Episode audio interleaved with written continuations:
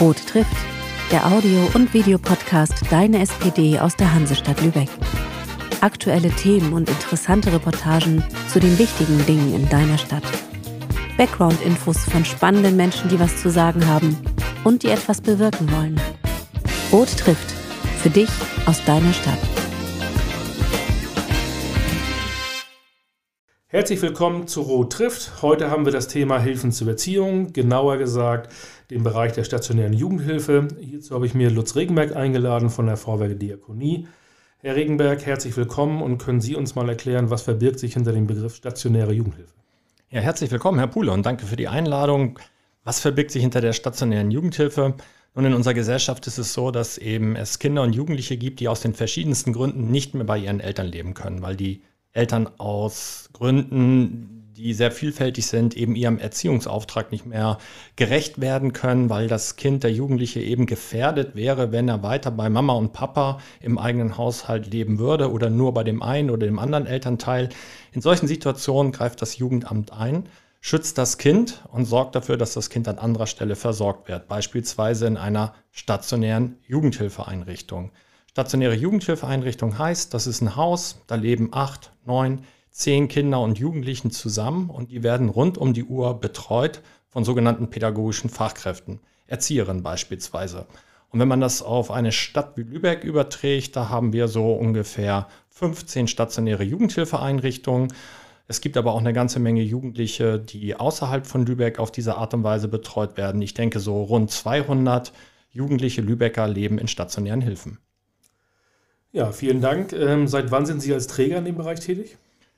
Oh, ich muss da einen Augenblick zurückgucken. Ich selber bin bei der Vorwerkerdiakonie bald seit 20 Jahren und die ganze Zeit sind wir auch äh, für diesen Bereich schon zuständig. Ich glaube, aus den 80er Jahren heraus stammen da die ersten Angebote und Einrichtungen. Mhm.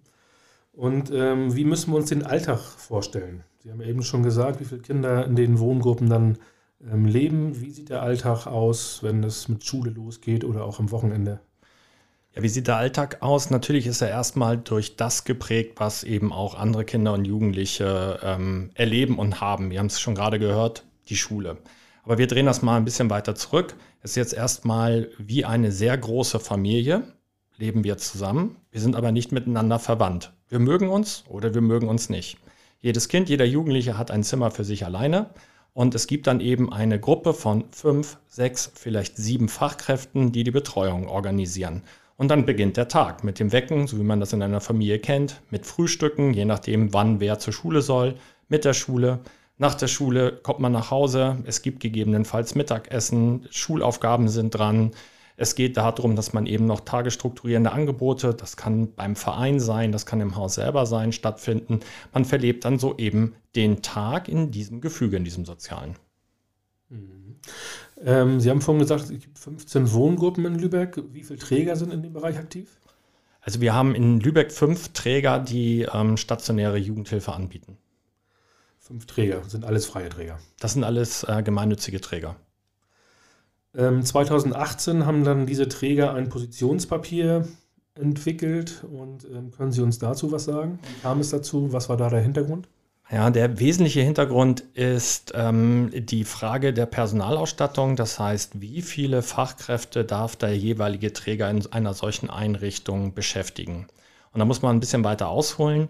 Die Kinder und Jugendlichen, die in diesen stationären Hilfen leben, die tragen natürlich alle ihr Päckchen mit sich. Die haben verschiedene Schwierigkeiten und Herausforderungen. Sie sind ja aus einem System herausgeholt worden, in dem nicht alles gerade lief.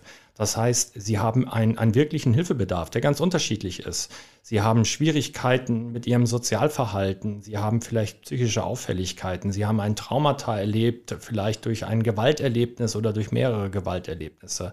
Also jeder trägt sein Päckchen mit sich rum und das heißt, es ist nicht eine Szene wie ein gemütlicher Klassenausflug, wo wir einfach mal mit mehreren jungen Menschen unter einem Dach wohnen, sondern all die Kinder und Jugendlichen, die brauchen wirklich Unterstützung. Und die kriegen sie von den pädagogischen Fachkräften. Und das Positionspapier 2018 bezog sich in erster Linie genau auf diese Ausstattung, wie viele Mitarbeiter sind dort tätig. Das Land hat dazu eine Regelung getroffen, die steht in der Kinder- und Jugendhilfeverordnung, zuletzt aktualisiert 2016. Und die sagt, das ist dann so ein bisschen Mathematik, leben in einer stationären Jugendhilfeeinrichtung zehn Jugendliche, dann sind da 5,2 Mitarbeiter zu beschäftigen. Das klingt erstmal nach einer Menge, aber das muss ja 24 Stunden am Tag und das 365 Tage im Jahr so geschehen.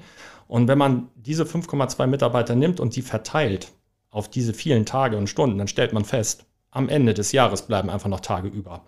Also das heißt, die Personalausstattung reicht nicht aus, um arbeitszeitgemäß dieses Personal einzusetzen. Und darauf haben wir uns mit unserem Positionspapier gestürzt und gesagt, dieser Zustand ist unhaltbar. Er muss dringlich verändert werden. Und das war 2018. Können Sie uns sagen, was in dem Zeitraum dann passiert ist? Einmal auf kommunaler Ebene und dann auch auf Landesebene? Also ich drehe es sogar um. Wir gucken uns erstmal die Landesebene an. Da ist gar nichts passiert. Also man hat das Papier zur Kenntnis genommen, zwei Löcher reingemacht und gut weggeheftet.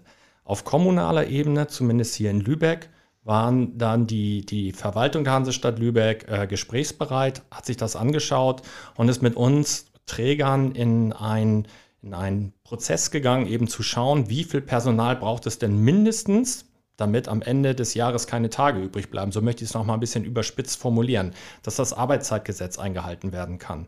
Wir haben das gemeinsam ausgerechnet, sind zu einem Ergebnis gekommen und es waren dann eben, ich bleibe jetzt wieder technisch, 5,6 statt 5,2 Mitarbeiter. Die dürfen wir auch seit Anfang 2009 in der Hansestadt Lübeck so einsetzen. In anderen Landkreisen gilt weiterhin die Landesvorgaben, wobei ich zugeben muss, wir haben das natürlich nicht für uns behalten, dass in Lübeck hier solche individuelle Regelung getroffen worden ist. Und nach und nach hat ein Landkreis und eine kreisfreie Stadt nach der anderen sozusagen diese Lübecker Regelung dann auch übernommen. Das heißt, die Kommunen machen das auf freiwilliger Basis, weil die Vorgaben des Landes aktuell nicht ausreichen, um beispielsweise die arbeitsschutzrechtlichen Bedingungen einhalten zu können. Das ist vollkommen richtig und dazu muss man sogar historisch noch ein Stück ausholen, denn wie kommt denn das Land da drauf, einfach irgendeinen so Schlüssel festzulegen? Und in den 80er Jahren haben sich mal schlaue Menschen zusammengesetzt und die haben eben hochgerechnet, wie viele Mitarbeiter man braucht in so einer stationären Einrichtung und die sind dann zu den genannten Zahlen gekommen aber die Welt der 80er Jahre und das heute, das passt halt nicht mehr übereinander.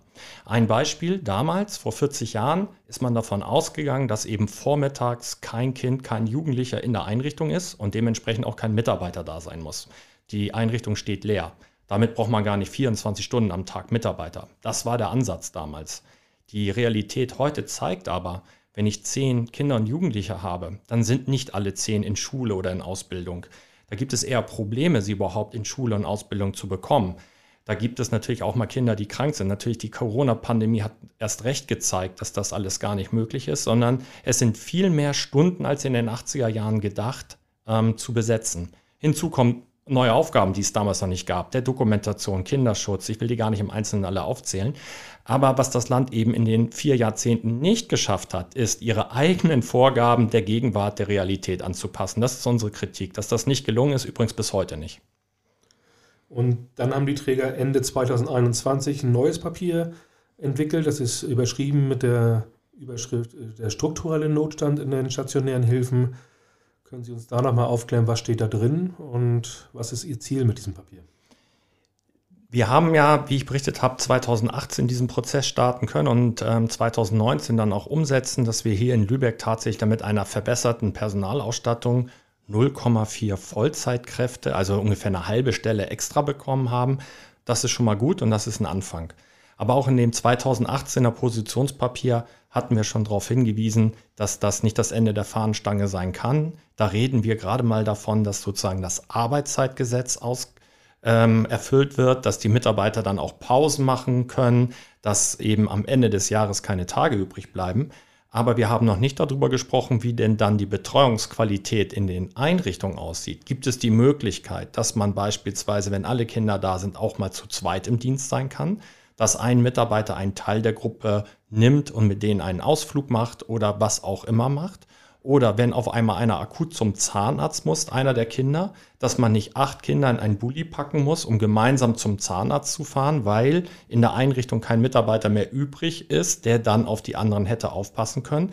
Das sind weitere Fragen, die wir uns schon 2018 gestellt haben. Und die haben wir ja nicht beantworten können. Also haben wir sie 2021 nochmal mit neu aufgenommen. Und gesagt, die Rahmenbedingungen, wir haben ein kleines Stück geschafft, aber nicht den wesentlichen Schritt. Und die Rahmenbedingungen sind eben so, dass die Struktur in der Kinder- und Jugendhilfe stationär wirklich an der Stelle dazu ist, prekär zu sein.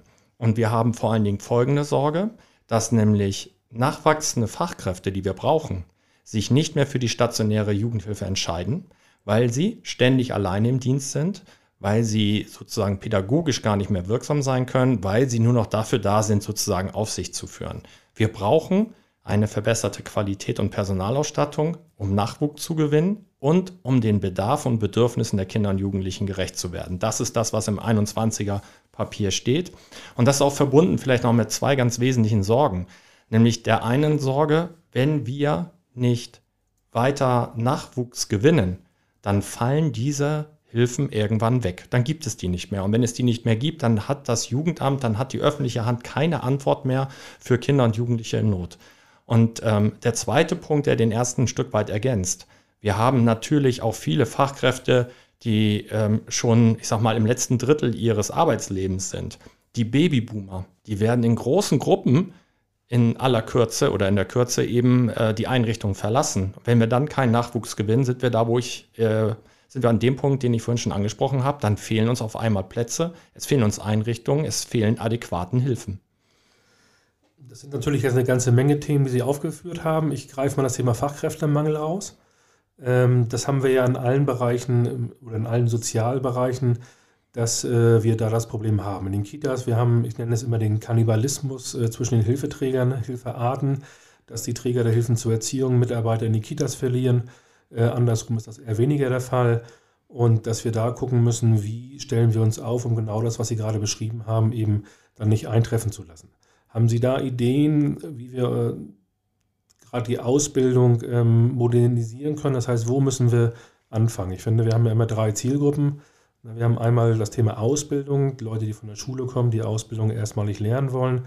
Wir haben dann das Thema Quereinstieg, ähm, dass wir da gucken müssen, Menschen aus anderen Berufsfeldern, aus der Heilpädagogik oder auch anderen Bereichen, die wir vielleicht ähm, überzeugen können, in dieses Berufsfeld zu wechseln. Dann haben wir das Thema Berufsrückkehrer, das heißt diejenigen, die den Arbeitsplatz ähm, mal belegt hatten und dann in ein anderes Feld gegangen sind und wie können wir vielleicht diese Menschen begeistern, doch wieder in ihr altes Berufsfeld zurückzukommen? Ja, das ist jetzt auch eine sehr breit aufgestellte Frage. Und grundsätzlich ist es so, wir müssen natürlich an jedem Rädchen drehen, um Fachkräfte für den sozialen Bereich zu finden. Aus meiner Sicht würde ich aber wirklich zwei Punkte ganz besonders hervorheben wollen. Und dann fange ich an mit der Ausbildung. Wenn ich heute als junger Mensch einfach die Schule verlasse, dann tun sich mir ganz, ganz viele Türen auf. Und natürlich gehe ich durch die Türen, die ähm, spannend für mich klingen, die aber auch einleuchtend sind, wo ich nicht besondere Hürden und Barrieren erst überwinden muss, um überhaupt zu schnallen, wie ich durch die Tür komme. Was will ich damit sagen? Im Moment ist die Ausbildung zum Erzieher, zum Heilerzieher auf der einen Seite positiv gesprochen sehr vielfältig. Es gibt ganz viele tolle Möglichkeiten, ähm, in diesen Beruf reinzukommen. Und der Nachteil aber dieser Vielfältigkeit ist, es ist gar nicht klar. Frage ich ein, erzählt er, wie er es gemacht hat, frage ich den nächsten, wie er es, ich verliere den Überblick. Was würde ich mir wünschen, dass es im Kern eine ganz klare Ausbildung zum Erzieher gibt mit einer Ausbildungsvergütung in einem dualisierten System, ich bin bei einem Träger angestellt in einem Ausbildungsbetrieb, gehe dann eben parallel geblockt oder zwei Tage in der Woche in die Berufsfachschule, bekomme eine ordentliche Ausbildungsvergütung von mindestens 1000 Euro. Das müsste der Kern sein der Erzieherausbildung. Daneben will ich das nicht verschließen, was Sie angesprochen haben. Quereinsteiger beispielsweise. Und natürlich ist es sinnvoll, dass wir auch Berufsrückkehrer, beispielsweise ähm, weibliche Erzieherinnen, die nach einer längeren Elternzeit im Beruf zurückkehren, ähm, dass wir an die auch denken. Für die brauchen wir dann die richtigen Rahmenbedingungen im Job. Und was wünsche ich mir vor Ort? Ich wünsche mir doch eigentlich zwei Dinge. Ich möchte nicht alles alleine machen müssen, sondern ich möchte eben mit einem Kollegen gemeinsam an einer Schnur ziehen können und ich möchte nicht als Aufsichtsperson da sein, sondern ich möchte als Fachkraft da sein und das heißt pädagogisch wirksam. Und so wird aus meiner Sicht an diesen zwei Kernpunkten die Attraktivität, die wir brauchen, deutlich. Einerseits eine nachvollziehbare, vergütete Ausbildung und auf der anderen Seite eben eine Ausstattung in den Hilfen, in denen ich wirksam agieren kann. Wenn die beiden Dinge funktionieren, dann sage ich voraus, dass wir in zehn Jahren, und das ist so meine Vision, in zehn Jahren ein Bild haben, wo es für Schulabgänger total normal ist, einen sozialen Beruf zu ergreifen, weil das ist ein Empathieberuf, das ist ein Beruf mit Sinn und ich werde auch noch ordentlich bezahlt. Das muss unser Ziel sein. Und wenn wir dazu kommen, glaube ich, dann haben wir einen dritten Punkt, der für mich auch wichtig ist. Also Punkt 1 ist Ausbildung, Punkt 2 sind die Rahmenbedingungen im Berufsfeld. Das ist für die Kita genauso ähm, wie bei den Hilfen zur Erziehung. Und das dritte ist ja, glaube ich, ähm, das Thema gesellschaftliche Anerkennung. Image, ja. ja das, da müssen wir, glaube ich, zu hinkommen, dass es nicht dieses berühmte, wir spielen ein bisschen mit Kindern ist, sondern dass da wirklich Grundlagen gelegt werden und äh, dass wir uns hier um Menschen kümmern. Und äh, dieses Image, glaube ich, müssen wir gesellschaftlich doch noch weiter vorantreiben. Das haben andere Gesellschaften tatsächlich besser hingekriegt als wir. Ich kann nicht sagen, woran das liegt, aber Früher war es eben die Kindergärtnerin, der Kindergärtner und da klang das wirklich daran, ja, es werden eben die vier Stunden am Vormittag überbrückt, wo das Kind langsam lernt, nicht den Tag bei Mama zu verbringen.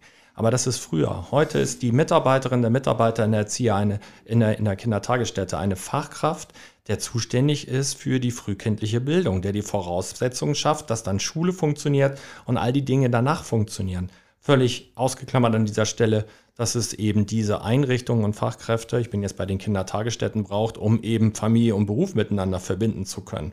Und dasselbe, was ich gesagt habe, gilt natürlich auch für die stationäre Hilfe zur Erziehung. Da geht es um Bildung, da geht es darum, junge Menschen, die eben aus Schicksalsschlägen heraus nicht auf dem geraden Weg sind, zu helfen, ihnen die Unterstützung zu geben, dass sie dann ihren Weg gehen können. Und das ist manchmal nicht einfach. Das ist eine große Herausforderung. Das ist eine Herausforderung mit Rückschlägen. Deswegen muss man da eben fachlich auch am Ball bleiben, mit viel Geduld und mit viel Ausdauer. Und dafür brauchen wir die richtigen Leute. Ich möchte bei einer Sache nochmal nachfragen, die Sie von erwähnt haben. Das Thema Corona haben Sie so ein bisschen gestriffen. Ähm, aber ich glaube, das ist ähm, symptomatisch zu sehen, weil ähm, hier ja die Landesregierung eigentlich auch ähm, die Hilfen zur Erziehung komplett vergessen hat.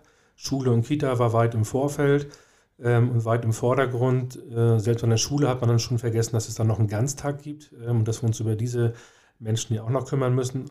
Und ähm, wie ist das Thema Corona in der stationären Hilfe aufgenommen worden? Weil wenn die Kinder nicht zur Schule gehen können, dann sind sie logischerweise in der Wohngruppe.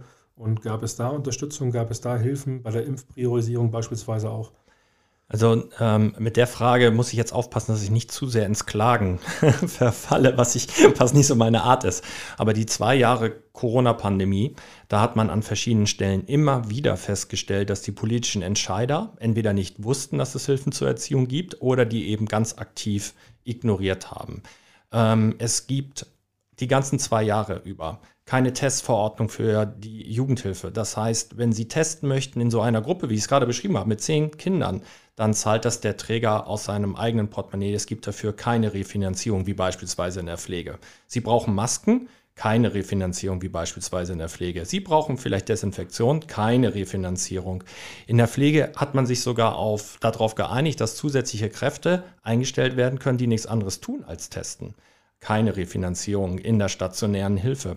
Und den Ball kann ich so weiterspielen. Ich äh, nehme noch ein Beispiel auf, weil Schule fiel aus. Schule erwartete relativ schnell, dass dann eben auch digital der Unterricht funktioniert. Ah, bei uns in unseren stationären Einrichtungen natürlich haben wir WLAN und natürlich ähm, kann man sich ins Internet einwählen. Aber wenn auf einmal zehn Kinder gleichzeitig digital am Unterricht teilnehmen sollen, dann war die Leitung überfordert. Also wir haben in Gigacubes äh, investiert, die wir auch nicht refinanziert bekommen haben. Sie merken, es wird doch ein Jammern und ein Klagen. Äh, wir haben ein Jahr später eine Impfpriorität bekommen, wo die stationäre Hilfe, die Jugendhilfe nicht auf Augenhöhe mit Schule und mit Kindertagesstätte war, sondern danach. Ähm, es gab eine Überraschung für uns, nämlich nachdem im Dezember 2021 die einrichtungsbezogene Impfpflicht eingeführt worden ist und dann eben ähm, dort definiert worden ist, wer denn geimpft sein muss. Ab dem 15. März wurde dort die Jugendhilfe nicht mit aufgezählt, aber Anfang März 2022 bekamen wir in Schleswig-Holstein vom Landesjugendamt die Information, dass in den stationären Hilfen, in denen auch nach 35a, das ist ein Paragraph im Sozialgesetzbuch 8 Kinder- und Jugendhilfe ähm, betreut wird, dort dann eben die Mitarbeiter impfpflichtig sind. Das haben wir 14 Tage, das trifft für die meisten stationären Jugendhilfeeinrichtungen zu. Und das haben wir 14 Tage vor Einführung der Impfpflicht erfahren.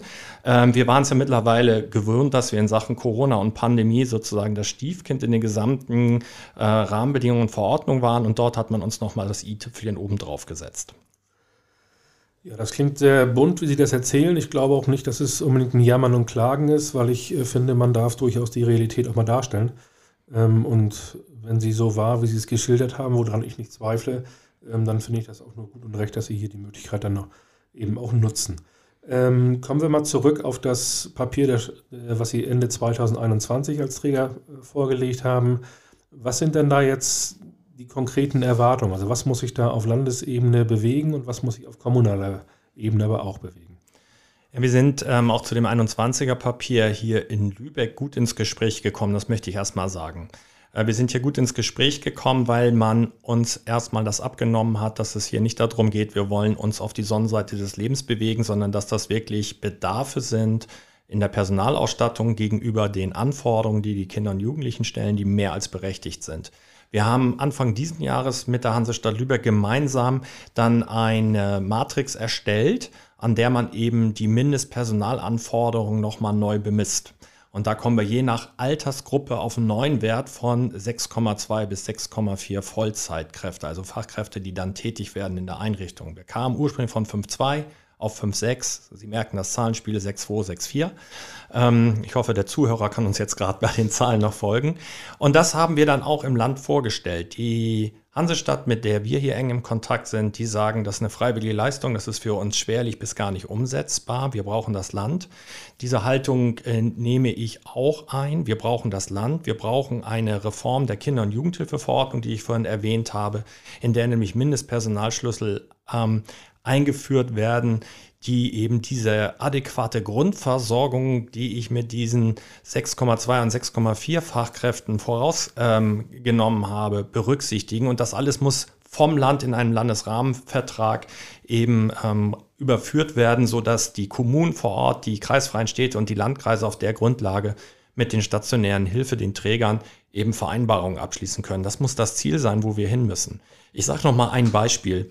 Wenn man zehn Kinder hätte und die sind alle ungefähr gleich alt und sie müssen alle gleichzeitig ins Bett und man ist alleine im Dienst und einer hat einen schlechten Tag oder zwei haben einen schlechten Tag, das ist eine sehr große Herausforderung, wenn die dann gerade eine intensive Betreuung benötigen. Das heißt, und das wollen wir eben auch mit dieser adäquaten Grundversorgung und diesem zusätzlichen Personal zum Ausdruck bringen. In bestimmten Spitzenzeiten in der Betreuung brauche ich immer eine zweite Kraft an meiner Seite und das führt dazu, dass eben das, was wir ja im Moment an Personal haben, nicht ausreicht. Und hier erhoffen wir uns, ähm, dass eben die Parteien, die den neuen Landtag wählen, da, da auch entsprechend ähm, ähm, da ihre Kraft drauf konzentrieren werden, dass hier die KJVO, die Kinder- und Jugendhilfeverordnung, reformiert wird. Wir haben das im Jugendhilfeausschuss ja auch schon diskutiert. Ja. Genau die Beispiele, die Sie gerade benannt haben, dass es natürlich sehr, sehr nachvollziehbar ist, dass man in bestimmten Bereichen auch zu zweit äh, in der Wohngruppe dann ähm, da sein muss, um auch mit den Kindern vernünftig arbeiten zu können, auch den Bedürfnissen nachgehen zu können. Sie haben das Thema freiwillige Leistung eben angesprochen und das ist ja ein Problem, was die Hansestadt Lübeck eben hat. Lübeck ist eine Haushaltskonsolidierungskommune und es ist äh, bei den Kitas die Diskussion genauso dass dann ähm, jede Leistung, die über die gesetzlichen Vorgaben hinausgeht, als freiwillige Leistung eingestuft wird und damit äh, haushaltskonsolidierungspflichtig wird. Und das ist natürlich ein großes Problem, was wir hier auch haben. Da sind die Träger natürlich ähm, in einer Situation, wo sie sagen, ja, das ist uns eigentlich fast egal, wer welchen Ball hin und her schiebt. Aber als Stadt haben wir da eben das Problem, ähm, dass das Land dann äh, Haushaltssteuer notfalls eingreift und auch immer sagt, ihr dürft keine neuen freiwilligen Leistungen aufmachen. Ähm, auch aus diesem Grund haben wir im Jugendhilfeausschuss ja einen Antrag gestellt, ähm, dass die Stadt Lübeck das Land auffordern, endlich in dem Bereich tätig zu werden, wie Sie es gerade beschrieben haben, dass wir eine neue Landesrahmenvereinbarung bekommen. Und äh, der Bürgerschaft oder die Bürgerschaft ist diesem Antrag auch einstimmig gefolgt. Und dann wollen wir mal gucken, ob da vielleicht was angeschoben wurde, dass äh, dieser wichtige Bereich dann endlich auch die Aufmerksamkeit bekommt, die er auch verdient hat. Ja, die Hoffnung teile ich, dass das, ähm, dass das funktioniert, ähm, dass das im Jugendhilfeausschuss in der Bürgerschaft so funktioniert hat, wie gerade äh, beschrieben. Das ist schon ein, ein toller Erfolg. Wir als Leistungserbringer in den Hilfen zur Erziehung sprechen natürlich mit der Hansestadt Ähm, wir verhandeln nicht direkt mit dem Land, sondern im Ping-Pong über die Hansestadt. Deswegen müssen wir die eben auch immer als ersten Ansprechpartner dann eben auswählen, wenn es um solche notwendigen Veränderungen geht. Das ist auch sehr nachvollziehbar und von daher auch der richtige Weg. Und ja, ich würde sagen an der Stelle erstmal vielen Dank fürs Gespräch. Ähm, es war, glaube ich, ein spannender Einblick. Wir werden sicherlich nochmal darauf zurückkommen. Ja, sehr gerne. Gerne wieder. Bis dahin.